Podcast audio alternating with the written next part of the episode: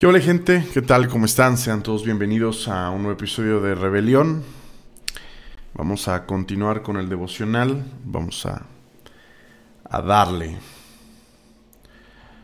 Ok.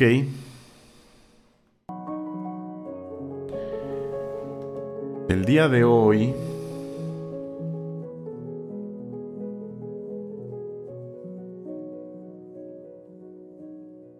El día de hoy nos toca Lucas 10, 1 al 20, Génesis 17 y Salmo 10. ¿Va? Perfecto, pues vamos a darle.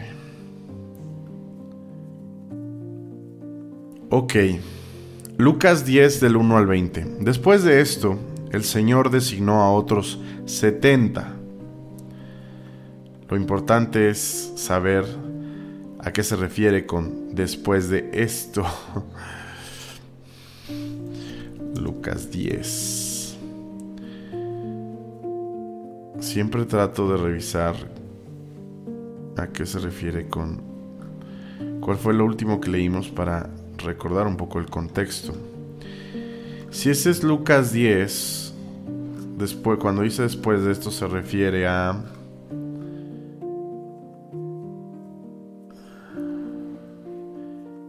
a cuando Jacobo y Juan le dijeron a Jesús que si querían que destruyera a las personas, a los samaritanos,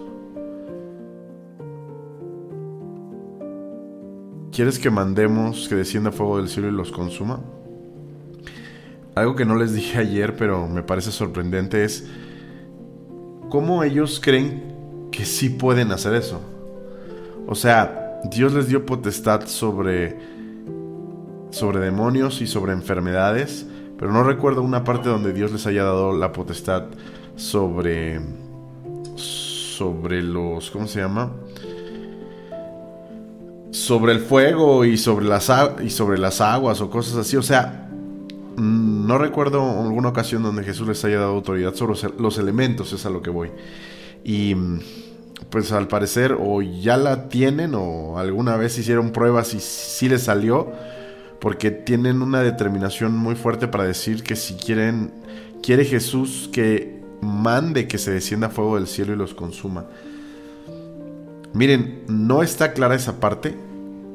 Em, si estaban bloqueando, si todavía iban a descubrir si es, podían hacer eso o si en algún momento ya habían manipulado algún elemento de la naturaleza. Pero lo bueno es que Jesús los detuvo. Luego Jesús les explica lo que demanda el discipulado. Básicamente tres cosas em, que ayer tampoco las subrayamos con mucha precisión. Pero era incomodidad, era probablemente renunciar a ciertas cosas en nuestra vida, renunciar a vivir ciertas cosas, a poder compartir ciertas cosas. Y el último era no poder renunciar. Aquel que pone las manos en el arado no puede renunciar porque no es no está apto para el reino. Entonces, para, para ser discípulo de Jesús es incomodidades, renunciar a cosas y Em, no se puede renunciar.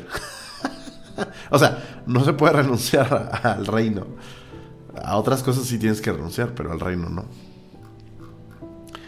Ok, y entonces ya tiene sentido cuando dice, después de esto, el Señor designó a otros 70 y los envió de dos en dos delante de él, a toda ciudad y lugar donde él había de ir les decía, la cosecha es mucha, pero los obreros pocos.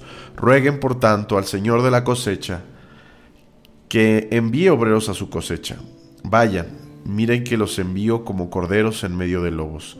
No lleven bolsas, ni alforja, ni sandalias, y a nadie saluden por el camino. En cualquier casa que entren, digan primero, paz a esta casa. Y si hay allí un hijo de paz, la paz de ustedes reposará sobre él, pero si no, se volverá a ustedes. Ah, importante, interesante. La cosecha es mucha, pero los obreros pocos. Yo creo que pocos obreros hay que estén dispuestos em, a cumplir con el parámetro que puso Dios eh, en los versículos anteriores. Eh. Probablemente haya pocos, em, pocas personas que estén dispuestas a, a eso justamente.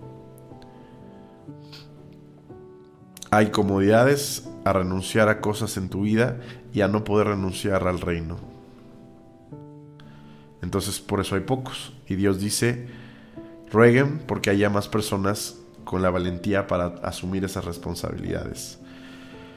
Luego dice, vayan, miren que los envío como corderos en medio de lobos. O sea, Dios sabe a dónde nos envía, Dios sabe nuestra calidad y la calidad hacia dónde vamos. No lleven bolsa ni alforja ni sandalias y a nadie saluden por el camino. No lleven bolsa ni alforja ni a nadie ni sandalias y a nadie saluden por el camino. Voy a revisar si no, si no hay una conexión. Mateo, no. Lucas.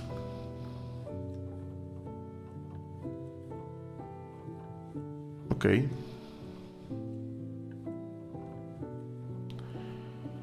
Eh, lo que pasa es que a mí me recuerda una historia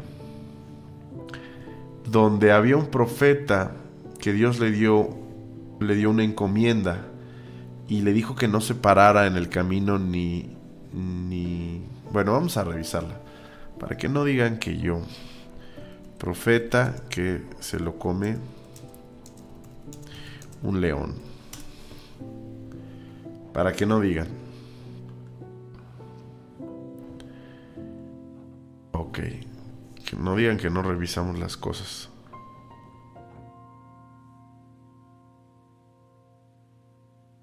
Mira. Sucedió que había un profeta anciano que vivía en Betel y sus hijos fueron a contarle lo que el hombre de Dios había hecho en Betel ese día. También le contaron a su padre lo que el hombre le había dicho al rey. El profeta anciano les preguntó, ¿por dónde se fue? Así que ellos le mostraron a su padre... Ah, ok, ok. Es un poquito antes. Primera de Reyes 13. A ver, vamos a ver. Primera de Reyes. Ah, ah, ah, Biblia de las Américas. Nueva Biblia de las Américas. Ok.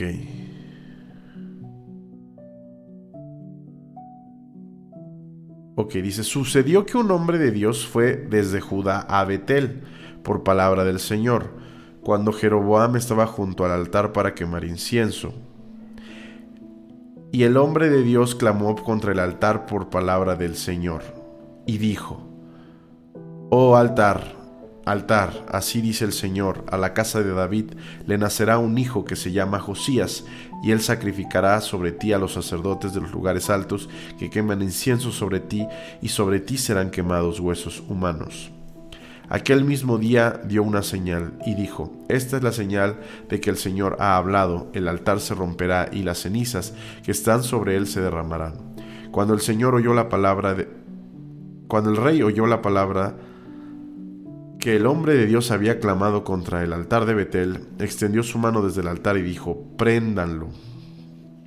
Pero la mano que extendió contra él se le quedó rígida, de modo que no podía volver hacia sí. El altar se rompió y las cenizas se derramaron del altar, conforme a la señal que el hombre de Dios había dado por palabra del Señor. El rey respondió al hombre de Dios, Te ruego que supliques al Señor tu Dios, ahora sí, ¿no? Y ores por mí para que mi mano me sea restaurada. El hombre de Dios suplicó al Señor y la mano del rey le fue restaurada y quedó como antes. Entonces el rey dijo al hombre, Ven conmigo a casa y refrescate, y te daré una recompensa. Pero el hombre de Dios dijo al rey, aunque usted me diera la mitad de su casa, no iría con usted, tampoco comería pan ni bebería agua en este lugar, porque así me ordenó por palabra del Señor, que me dijo, no comerás pan, ni beberás agua, ni volverás por el camino que fuiste. Y se fue por otro camino, no regresó por el camino donde había sido, donde había ido a Betel. Moraba entonces en Betel un anciano profeta y sus hijos fueron y le contaron todo lo que el hombre había dicho aquel día en Betel. Las palabras que él había hablado al rey también las contaron a su padre y su padre les dijo por dónde se fue y sus hijos le mostraron el camino por donde se había ido el hombre de Dios que había venido de Judá. Entonces dijo a sus hijos, Aparejen el asno, le aparejaron el asno, se montó sobre él y fue tras el hombre de Dios. Lo halló sentado debajo de una encina y le dijo, ¿eres tú el hombre que Dios, de Dios que vino de Judá? Y él respondió, soy yo, o yo soy. Entonces le dijo, ven conmigo a casa y come pan. Y él respondió, no puedo volver contigo ni ir contigo, tampoco comeré pan ni beberé agua contigo en este lugar, porque me vino un mandato por palabra del Señor, no comerás pan ni beberás agua allí, ni volverás por el camino que fuiste. El otro le respondió, yo también soy profeta como tú y un ángel. Me habló que por palabra del Señor diciendo, tráele contigo a, su, a tu casa para que coma pan y beba agua. Pero le estaban mintiendo. Entonces se volvió con él, comió pan en su casa y bebió agua. Para no hacerle larga la historia, un león mata al profeta por haber desobedecido debido a que lo engañaron. Y no sé por qué me acordé que Dios Jesús, Jesús les estaba diciendo, vayan, miren que los envío como corderos en medio de lobos. No lleven bolsa ni alforja, ni sandalias, y a nadie saluden por el camino. me acordé, no necesariamente tiene relación. En cualquier casa que entren, primero digan, paz a esta casa. Y si hay allí un hijo de paz, la paz de ustedes reposará sobre él, pero si no, se volverá a ustedes. Ok. ¿Hay una transmisión de paz? Puede ser, lo está dando a entender. Permanezcan entonces en esa casa, comiendo y bebiendo lo que les den porque el obrero es digno de su salario. No se pasen de casa en casa. En cualquier ciudad donde entren y los reciban, coman lo que les sirvan. Sanen a los enfermos que haya en ella y díganles, se ha acercado a ustedes el reino de Dios. Chéquense, ¿eh? se ha acercado ustedes el reino de Dios se ha acercado. Jesús había dicho antes, el reino de Dios está ya entre ustedes, pero aquí se ha acercado, porque se está acercando a la familia, o bueno, a la ciudad donde entren y los reciban. Me parece también chistoso eso de que dice que permanezcan en una sola casa y no anden de casa en casa. Dios no quiere quizá que anden dando molestias por todos lados sino que se queden en un solo lugar. Pero en cualquier ciudad donde entren y no los reciban, salgan a, sus calles y digan, hasta el polvo de su ciudad que me pega, que se pega a nuestros pies, no los sacudiremos con protesta contra ustedes. Contra, en protesta contra ustedes. Pero sepan esto, que el reino de Dios se ha acercado. Les digo que en aquel día será más tolerable el castigo para Sodoma que para aquella ciudad. Ni siquiera sé cómo es el castigo para Sodoma,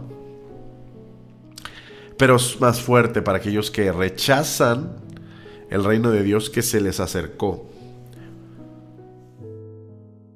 En cualquier ciudad no los reciban, salgan a sus calles y digan, hasta el polvo de su ciudad que se pega a nuestros pies, no los sacudimos en protesta contra ustedes, pero sepan que el reino de Dios se ha acercado.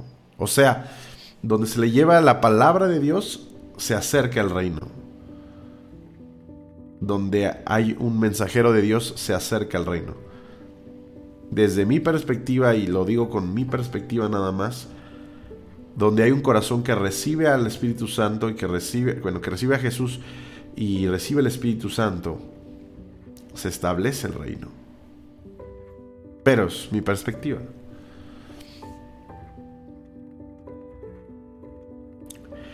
En cualquier ciudad en donde entren y no los reciban, salgan a sus calles y digan, hasta el polvo de su ciudad que se pega a nuestros pies nos lo sacudimos en protesta contra ustedes. Wow. ¿Saben algo? Alguna vez yo quise decir eso contra personas que rechazaban escuchar sobre Jesús, pero un pastor me dijo que no, que no lo hiciera.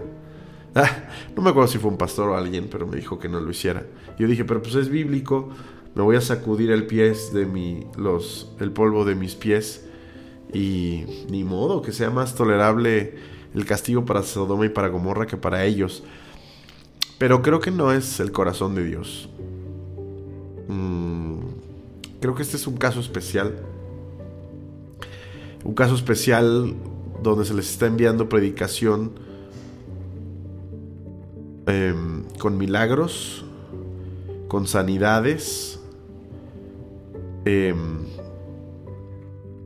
con Cristo mismo al pueblo de Israel y aquellos que sean del pueblo de Israel que rechacen el Evangelio, bueno, creo que en ese caso, para este momento histórico en el que nos encontramos, sí valía eso. Si ustedes hay alguien a, quien lo han buscado y le han tratado de hablar de Jesús y lo ha rechazado, no, no creo que debieran hacer esto. Porque creo que las personas tienen, deberían de gozar de la oportunidad durante muchos años. El tiempo, a veces el tiempo te va convenciendo de que Jesús es el verdadero Dios, de que lo necesitas, de que no puedes solo. Es un caso especial, solo lo digo, creo que también desde esta, este caso es, es mi, mi opinión particular, ¿no? Hay de ti Corazín, hay, de ti Betsaida, porque si los milagros que se hicieron entre ustedes hubieran sido hechos en Tiro y en Sidón, hace tiempo que se hubieran arrepentido en silicio y en ceniza. Silicio y ceniza es, em, es una expresión para decir un eh, profundo arrepentimiento. Son elementos que se utilizaban, em, digamos, como para expresar eh, mucha pena, como mucha pena. Eh, en este caso, diría, lo que está diciendo es, se hubieran arrepentido con mucha pena. O con mucha vergüenza. O con, sí, o con mucho luto. Por eso, en el juicio será más tolerable el castigo para Tiro y Sidón que para ustedes. Y tú, Capernaum, ¿acaso serás elevada hasta los cielos? Hasta el Hades serás hundida. El que a ustedes escucha, me escucha a mí. Y al que ustedes rechaza, me rechaza a mí. Y el que me rechaza a mí, rechaza al que me envió. Mm. Pues sí, ahí está de nuevo. Dice, hay de ti ti Betsaida, porque si los milagros que se hicieron entre ustedes hubieran sido hechos... Creo que el principal problema es que estaban rechazando la presencia de Jesús mismo y de sus enviados haciendo milagros. O sea, estaban rechazando, el pueblo de Israel estaba rechazando eh, deliberadamente a Jesús. En un momento histórico en el que Jesús mismo estaba predicando el Evangelio. Y Jesús estaba haciendo milagros y señales y prodigios y sanidades y multiplicaciones de panes y cañón. Entonces, mm, ¿saben por qué sé que no eso aplica necesariamente para este momento, porque hay muchas personas que están en la iglesia que en su momento rechazaron a Jesús antes de llegar a sus pies. Entonces, mm, por eso lo digo. Ahora, eso no significa que haya ciertas personas que deliberadamente o que con toda la intención, no sé si odien o rechacen a Dios o incluso sean sus detractores o le escupan, no tengo idea qué tanto puedo decir, pero en ese caso es probable que pueda aplicarles. Pero son personas que quizá, quizá y solo quizá, definitivamente nunca van a aceptar a Dios. Pero bueno, es bastante complicado. Regreso de los 70. Los 70 regresaron con gozo diciendo, Señor, hasta los demonios se nos sujetan en tu nombre. O sea, estaban como animados, como contándole, ¿qué crees? Y, y los demonios salían de las personas y super milagros hacíamos. Y él les dijo, yo veía a Satanás caer del cielo como un rayo. Miren, les he dado autoridad para pisotear sobre serpientes y escorpiones y sobre todo el poder del enemigo y nada les hará daño. Sin embargo, no se regocijen de esto, de que los espíritus se les sometan, sino regocíjense de que sus nombres están escritos en los cielos. los 70 que había enviado como que llegan a contarle muy animados, obviamente, de las cosas que habían hecho. Y una de las cosas más impresionantes es ver espíritus someterse hacia la autoridad de Jesús en en otros hombres o mujeres. Y, Jesús les dice, bueno, como para que entiendan por qué eso se puede, eso sucede, eso les dice Jesús que él vio caer a Satanás del cielo como un rayo, digamos en una derrota, en una primera derrota, por así llamarle, o en una derrota inicial del enemigo delante de Dios, eh, cuando fue destituido de la presencia eh, de Dios o del cielo, como no sé. Y él está diciendo más o menos como no se preocupen, o sea, no se sorprendan. El diablo o Satanás y sus y sus eh, demonios ya, o sea, fueron derrotados por Dios, fueron destituidos por Dios o Dios tuvo la autoridad para destituirlos o para como dándoles a entender la razón por la cual ellos podrían hacer eso con, con los demonios por podían someterlos. De entrada, porque ese reino o ese, ese mundo ya estaba derrotado. ¿no? Ahora, vendría una, una derrota en una segunda instancia que yo le llamo, que sería la muerte de Jesucristo, donde Jesucristo podría tomar la totalidad de la autoridad que Satanás podía haber quedado en remanente. Miren, les es dada autoridad para pisotearse y escorpiones. Bueno, pues ahí también, de alguna manera, eh, nos da señal de la autoridad que puede otorgarnos Dios, ¿no? O que nos otorga Dios. Y dice que aún cuando podamos ejercer este tipo de autoridad, que eso no debería alegrarnos, que la alegría y el gozo está basado en su salvación en Cristo. Ok, Génesis 17. Perdón, muy complicado el capítulo anterior. Dudas, comentarios y sugerencias, déjenlos ahí en los comentarios. Por favor. El pacto confirmado. Cuando Abraham tenía 99 años, el Señor se le apareció y le dijo, Yo soy el Dios Todopoderoso. Anda delante de mí y sé perfecto. Ándale le dijo, yo soy el Dios, el Shaddai, yo soy el Shaddai, ándale. Anda delante de mí y sé intachable o perfecto. Yo estableceré mi pacto contigo y te multiplicaré en gran manera.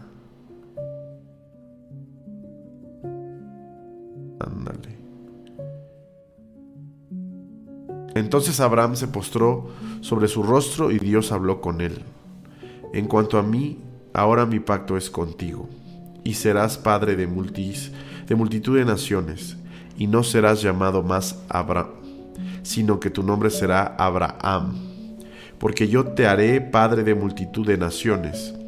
Te haré fecundo en gran manera y de ti haré naciones y de ti saldrán reyes estableceré mi pacto contigo y con tu descendencia después de ti, por todas sus generaciones, por pacto eterno de ser Dios tuyo y de toda tu descendencia después de ti. Ándale.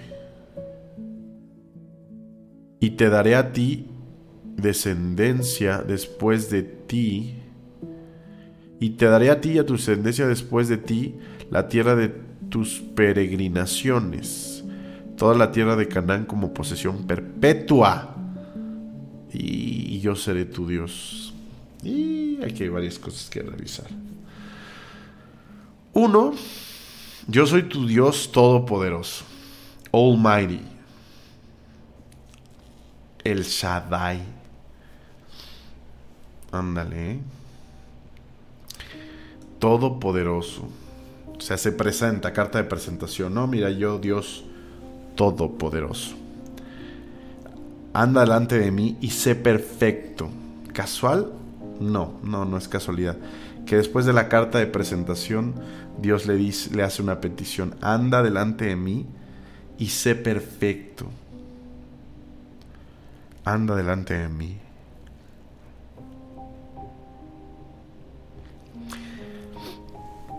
Ese anda delante de mí es como cuando a veces eh, tú le dices a tu pareja o a tu esposa o a tu hijo o a un niño, por favor ve delante de mí, que yo te pueda ver, que vayas bajo mi protección, que vayas en mi cuidado, no te escabullas y, sé perfecto. Fíjense, cuando lo analizas de manera frase por frase es muy revelador. Yo estableceré mi pacto contigo y te multiplicaré en gran manera. Donde hay pacto hay bendición. Entonces Abraham se postró sobre su rostro y Dios habló con él. En cuanto a mí, ahora mi pacto es contigo, y serás padre de multitud de naciones, y no serás llamado más Abraham, sino Abraham. Hay un cambio de nombre. En la efectividad del pacto hay un cambio de nombre.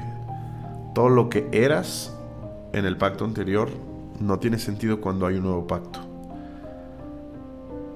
Creo que es parte del inicio de nueva criatura. Todas las cosas pasaron. He aquí todas son hechas nuevas. Esas muchas veces incluyen un cambio de nombre. Aunque no lo hacemos cuando conocemos a Jesús, no nos cambiamos el nombre. Pero de manera figurativa eso sucede en nuestros corazones. Te haré fecundo en gran manera, y de ti haré naciones, y de ti saldrán reyes. Estableceré mi pacto contigo y con tu descendencia. O sea, acuérdense que era un pacto incondicional y unilateral. O sea, solo el único responsable de cumplirlo era Dios. Abraham no tenía que cumplir, que hacer nada. Era la única responsabilidad de que ese pacto se cumpliera, recaía sobre Dios y el pacto era con él y con tu descendencia después de ti, por todas tus generaciones, por pacto eterno de ser Dios tuyo y de toda tu descendencia después de ti. Y te daré a, ti y a tu descendencia después de ti la tierra de tus peregrinaciones, toda la tierra de Canaán como posesión perpetua, y yo seré su Dios. Aquí hay dos cosas que debemos considerar. Una, que este pacto está considerado para todos aquellos que creyeron en Jesús. Este pacto es, es pacto válido para todos los hijos de fe, toda la descendencia de fe de Abraham. Nosotros, como cristianos, como seguidores de Cristo, somos eh, descendientes de Abraham por fe. Después lo explico va a estar un poquito lejos la explicación, pero cuando llegue se explicará. Y otra cosa es que el pueblo de Israel tiene potestad sobre esa tierra de manera perpetua. ¿eh? Eventualmente, lo querramos o no, Israel se va a quedar con esa tierra para siempre. Ok, la circuncisión como señal del pacto. Dijo además Dios a Abraham, tú pues Guardarás mi pacto tú y tu descendencia después de ti por sus generaciones. O sea, este es mi pacto con ustedes y tu descendencia después de ti y que ustedes guardarán. Todo varón de entre ustedes será circuncidado. Será circuncidado en la carne de su prepucio y esto será la señal de mi pacto con ustedes.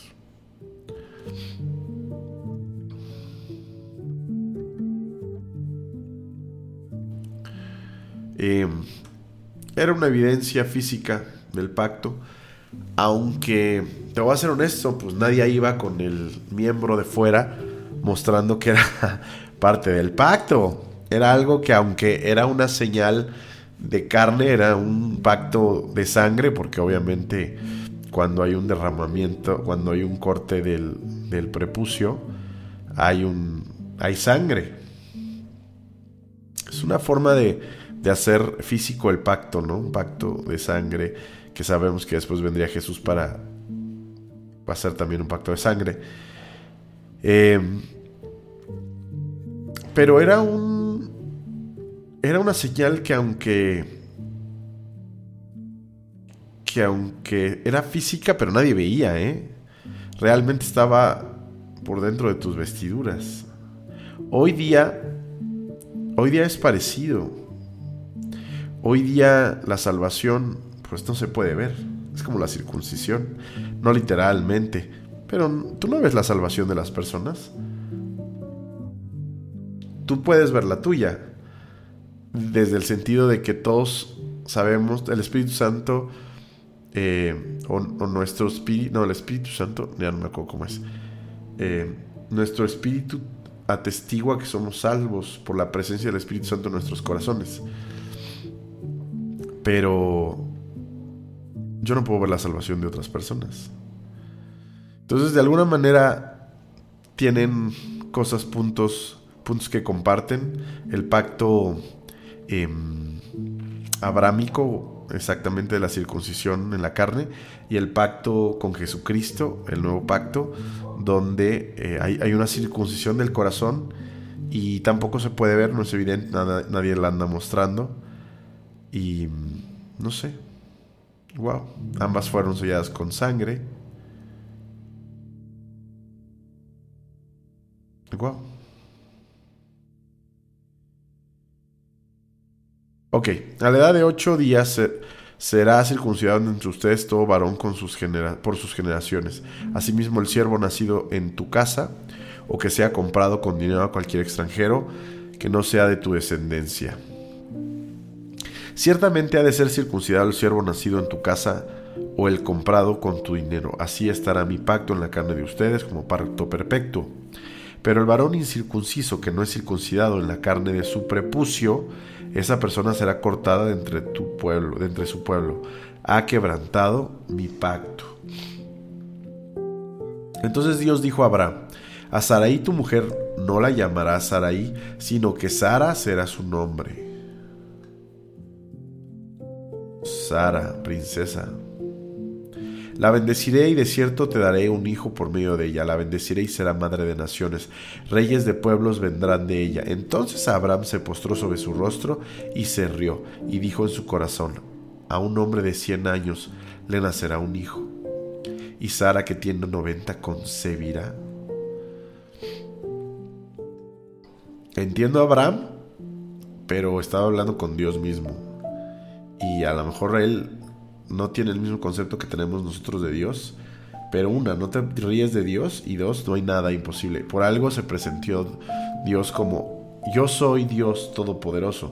No se, no se presentó como yo soy Dios casi todopoderoso o yo soy Dios em, poderoso solamente para la juventud de las personas o solo para crear niños en la juventud de las personas. No, Dios dijo, eh, yo soy el Dios todopoderoso. Yo soy el Shaddai.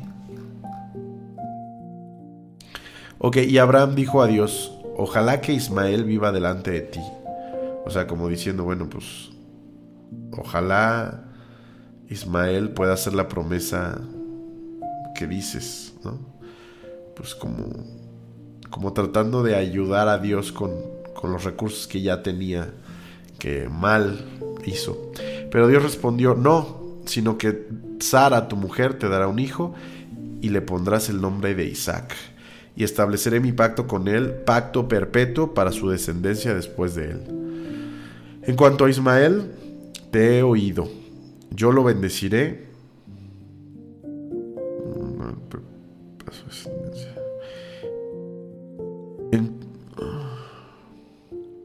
En, cuanto a Ismael te he oído, yo lo bendeciré y lo haré fecundo y lo multiplicaré en gran manera. Él será el padre de doce príncipes y haré de él una gran nación. Pero mi pacto lo estableceré con Isaac, el hijo que Sara te dará por este tiempo, el año que viene.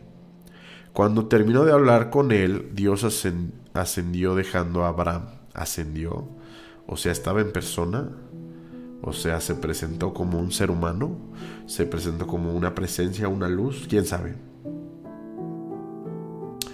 Pero ascendió significa que bajó. Entonces Abraham tomó a su hijo Ismael y a todos sus siervos nacidos en su casa, y a todos los que habían sido comprados con su dinero, a todo varón de esas, entre las personas de la casa de Abraham, y aquel mismo día les, les circuncidó la carne de su prepucio, tal como Dios le había dicho. Abraham tenía 99 años cuando fue circuncidado. No. Y su hijo Ismael tenía 13 años cuando fue circuncidado. Pobre morro. El mismo día fueron circuncidados Abraham y su hijo Ismael.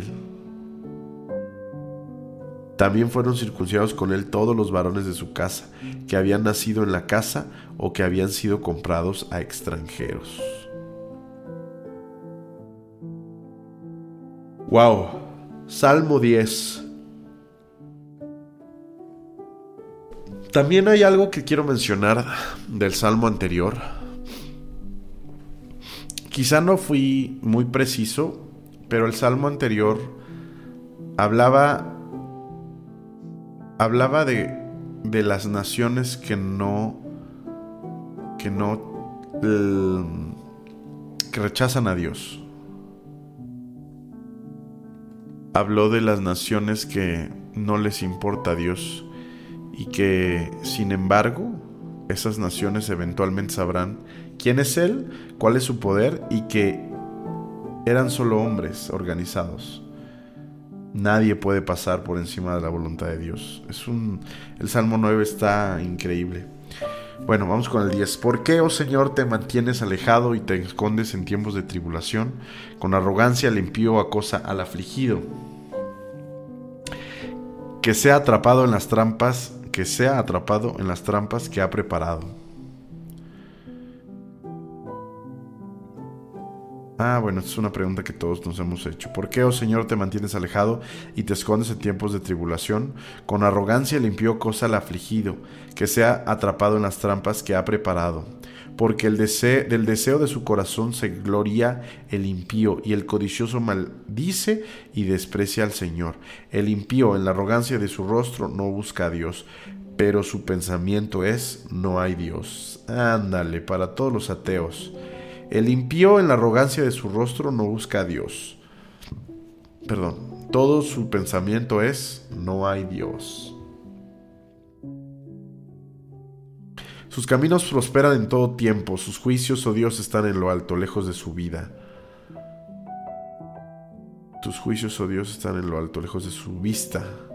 A todos sus adversarios los desprecia. Dice en su corazón, no hay quien me mueva por todas las generaciones no sufriré adversidad. Llena está su boca de blasfemia, engaño y opresión. Bajo su lengua hay malicia e iniquidad. Se sienta al acecho de las aldeas. En los escondrijos mata al inocente. Sus ojos espían al desvalido. Acecha en el escondrijo como león en su guarida. Acecha para atrapar al afligido y atrapa al afligido arrastrándolo a su red. Se agazapa, se encoge y los desdichados caen en sus garras. El impío dice en su corazón, Dios se ha olvidado, ha escondido su rostro, nunca verá nada. Ándale, levántate, oh Señor, alza, oh Dios, tu mano, no te olvides de los pobres, porque ha despreciado el impío a Dios. Porque ha despreciado el impío a Dios, ha dicho en su corazón, tú no le pedirás cuentas. Sí. Tú lo has visto porque has contemplado la malicia y el maltrato para hacer justicia con tu mano. A ti se acoge el desvalido. Tú has sido amparo del huérfano. Quiebra el brazo al impío y al malvado. Persigue su maldad hasta que desaparezca.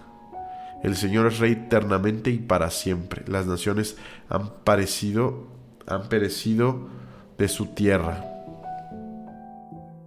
Las naciones han perecido de su tierra. Oh Señor, tú has oído el deseo de los humildes, tu fortalezas Tú fortalecerás su corazón e inclinarás tu oído, para hacer justicia al huérfano y al afligido, para que no vuelva a causar terror al hombre que es de la tierra. Tú has oído el deseo de los humildes, tú, tú fortalecerás su corazón e inclinarás tu oído.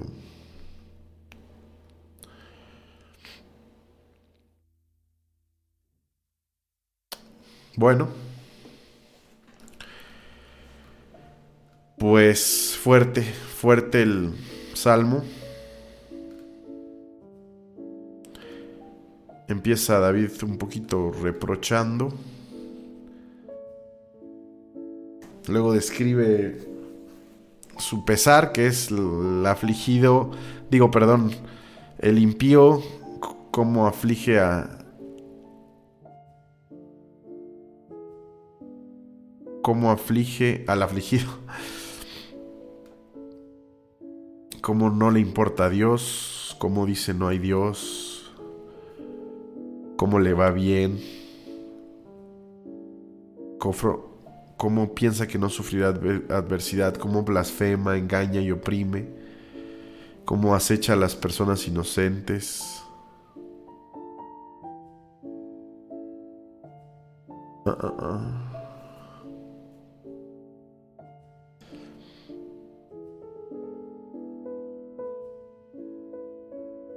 Pues sí. ¿Cómo piensa que Dios no, no hará justicia con él? Ay, se me apagó una luz.